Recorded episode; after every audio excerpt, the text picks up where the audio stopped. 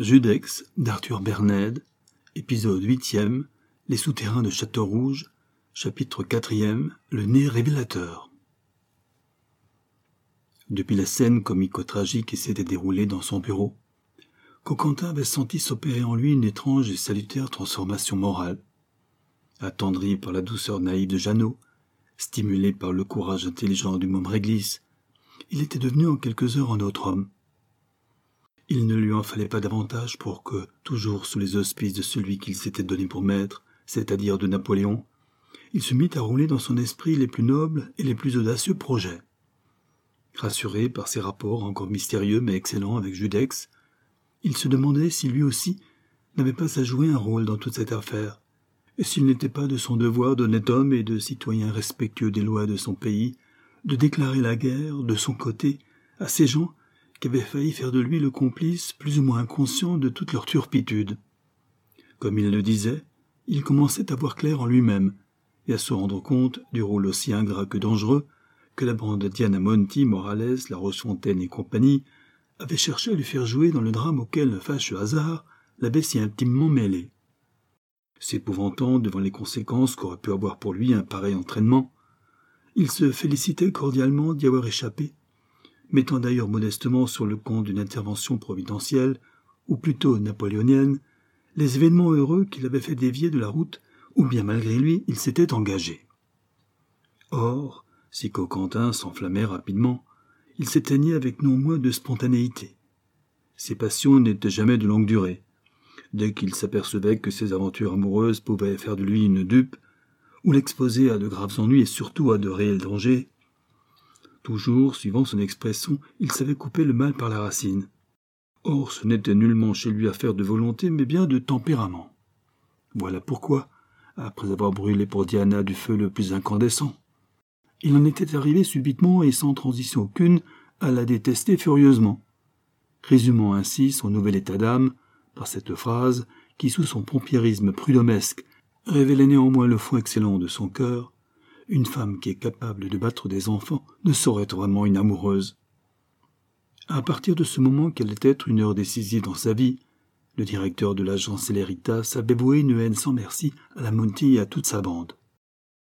S'armant d'une farouche résolution et se cuirassant de toutes les intrépidités, Prosper avait ainsi formulé les grandes lignes de son plan de campagne. Désormais, se dit-il, je n'aurai pas un instant de repos tant que je n'aurai pas démasqué ces bandits tant que je ne les aurais pas livrés moi-même à la justice. Pour atteindre ce but, je suis décidé à tous les sacrifices d'argent et autres. Oui, quand je devrais risquer cent fois ma vie, rien ne m'arrêtera. Jour et nuit, nuit et jour, je serai sur leurs traces. Je m'acharnerai à leurs pistes, et s'il le faut, j'irai les relancer jusque dans leur tanière. Et Coquentin, très loyalement, très énergiquement, se mit aussitôt au devoir de réaliser ce plan qui, bien que très vague, n'en reposait pas moins sur les meilleures intentions. Mais cette fois, au lieu de s'adresser uniquement à son habituel inspirateur, le directeur de l'agence Celeritas résolut de prendre modèle sur les policiers passés et présents qui ont illustré leur profession de leurs exploits sensationnels. Pendant quarante-huit heures, il se documenta, se bourrant littéralement le crâne de tous les récits plus ou moins authentiques, de toutes les légendes plus ou moins fabuleuses qui environnent d'une auréole si glorieuse nos vidéos anciens et modernes. Un peu effaré, étourdi même par tout ce fatras documentaire, Prosper n'en retint qu'une chose, c'est que pour être un bon détective, il fallait avant tout savoir se camoufler. Coquentin s'acheta donc une garde-robe aussi complète que variée, et dans laquelle les professions les plus hétéroclites étaient représentées. Il adapta tour à tour à son crâne les perruques les plus disparates. Il se colla successivement au menton les barbes les plus extraordinaires. Mais au bout de deux jours, il dut renoncer à ce genre de transformation, grâce auquel il se croyait si bien à l'abri de toute indiscrétion. En effet, soit qu'il eût revêtu la tenue classique du plombier qui se rend à son travail, soit qu'il se fit la tête, se donna l'allure d'un vieux marcheur en quête d'une jeune proie facile, il rencontrait toujours dans la rue quelqu'un de connaissance qui lui lançait au passage, sur un ton naturellement ironique, Eh bonjour, monsieur Coquentin. Quelle drôle d'idée vous avez de vous déguiser ainsi. On me reconnaît donc se demandait le détective privé. En rentrant chez lui, il s'examinait longuement dans la glace, cherchant à se composer un nouveau travestissement capable de dérouter les yeux les mieux exercés. mais tous ses efforts étaient dépensés en pure perte. En effet, Coquentin avait beau essayer les camouflages les plus déroutants. Chaque fois qu'il sortait, il était infailliblement salué par ce bonjour, monsieur Coquentin, qui avait le don de l'affoler. Ah ça, se demandait-il, qu'est-ce que j'ai donc, pour que tout le monde me reconnaisse quand je ne me reconnais pas moi-même? Ce qu'il avait, le bon Prosper, ce dont il ne s'était d'ailleurs jamais aperçu, c'était un nez, un nez immense, un nez personnel, un nez original, qui aurait pu prendre place avantageusement dans la si brillante et si lamentable tirade de Cyrano de Bergerac. Un nez basse, un nez puissant, solidement attaché au front, qu'il abandonnait pour se courber en un arc de cercle très caractérisé, se continuer en une ligne droite imposante et se terminer en un double renflement ayant tendance à se porter de travers vers la gauche, côté du cœur, ce qui faisait dire à ses amis que est un garçon économe. Pour ses vieux jours, il met son nez de côté. Or, à force de chercher, en se contemplant devant la glace, la cause de son infortune policière, Coquentin finit par se rendre compte de la vérité. Mon nez, s'écria-t-il, c'est mon nez, parbleu. Ce fut en vain que, par un patient travail de maquillage, il s'efforça d'en diminuer la proéminence et d'en atténuer le caractère. Toujours il surgissait, révélateur, au milieu de son visage. Je ne peux pourtant pas le couper, s'écria Prosper désespéré. Ce nez, indice de flair, allait-il le contraindre à abandonner sa tâche? Non, car une réflexion historico-psychologique s'en va bientôt calmer les scrupules et les craintes de Coquentin. Je n'ai jamais lu nulle part, se dit-il, que Fouché, le célèbre ministre de la police de Napoléon, éprouva la nécessité de se camoufler. Ce qui d'ailleurs ne l'a nullement empêché d'être le premier détective du monde. Eh bien, imitons-le. Faisons de la police à visage découvert. Ce sera plus chic, plus crâne et plus français. Ce n'est pas une raison pour ne pas me munir de tous les engins de protection et d'attaque que la science moderne met à la disposition de tous ceux qui veulent affronter un péril.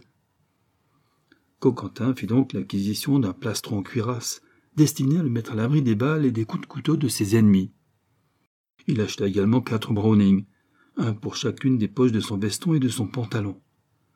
Il glissa dans sa ceinture un poignard à la lame triangulaire et affilée il se munit d'un coup de poing américain avec pointe et d'un casse-tête capable d'assommer un bœuf. Et, véritable arsenal en marche, le col de son paletot relevé et les bords de son feutre rabattus sur les yeux, il repartit en guerre, après avoir juré au buste de Napoléon qu'il en reviendrait vainqueur ou les pieds devant. Tout d'abord, il commença par repérer Diana et Amaury. Cela lui fut facile. Cette première formalité accomplie, Coquentin se trouva quelque peu embarrassé. L'air des difficultés s'ouvrait pour lui. Que devrait-il faire? Une phrase banale, à force d'être classique, lui fournit bientôt une ligne de conduite. Le hasard est le dieu des policiers. Prosper, qui jugeait cette formule d'autant plus excellente qu'il n'en avait pas trouvé d'autre, se dit avec beaucoup de philosophie Attendons le hasard. Mais tout de suite il décida fort sagement Ne le laissons pas s'échapper. Sans désemparer, prenant à peine le temps de dormir et de manger, il s'en vint rôder aux alentours de la maison où demeurait Diana, guettant l'occasion désirée qui allait lui permettre de faire à son tour œuvre de justice. Elle n'allait pas trop le faire attendre. En effet, une nuit que posté devant la fenêtre de l'aventurière, il cherchait à travers les persiennes qui laissaient filtrer une lueur atténuée à découvrir quelque indice son cœur se mit à battre tout à coup avec une certaine émotion une automobile où se trouvaient trois hommes aux allures qu'il considéra immédiatement comme inquiétantes et patibulaires, s'était arrêté à quelques pas de lui devant l'immeuble habité par Diana et Amaury.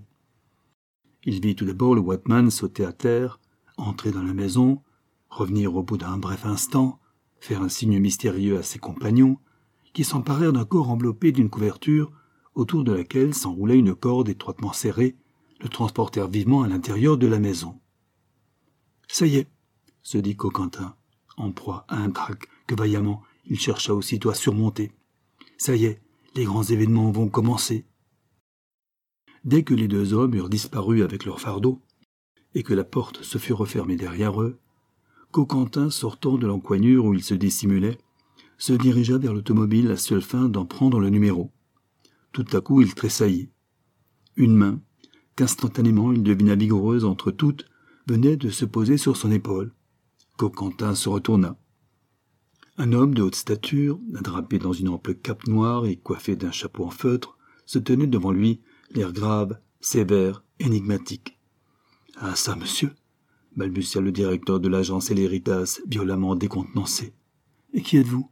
Et que me voulez-vous? Je suis Judex, répliqua simplement Jacques de Trémeuse.